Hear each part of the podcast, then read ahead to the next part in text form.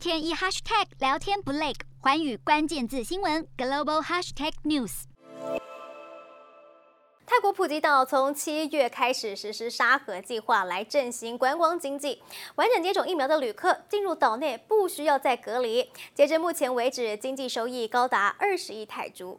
此政策目前迎来四万多名外国游客，以来自欧美的长途旅客居多。而泰国政府副发言人也表示，旅游局正在和商家讨论要制定新的计划来促进旅游业，包括增加飞往清迈与普吉岛等观光区域的航班，并且定下要在明年赚取至少八千八百二十亿泰铢收益的目标。洞悉全球走向，掌握世界脉动，无所不谈，深入分析。我是何荣。环宇全世界全新升级二点零版，锁定每周三、周六晚间九点，环宇新闻 MOD 五零一中加八五凯播二二二以及 YouTube 频道同步首播，晚间十点完整版就在环宇全世界 YouTube 频道。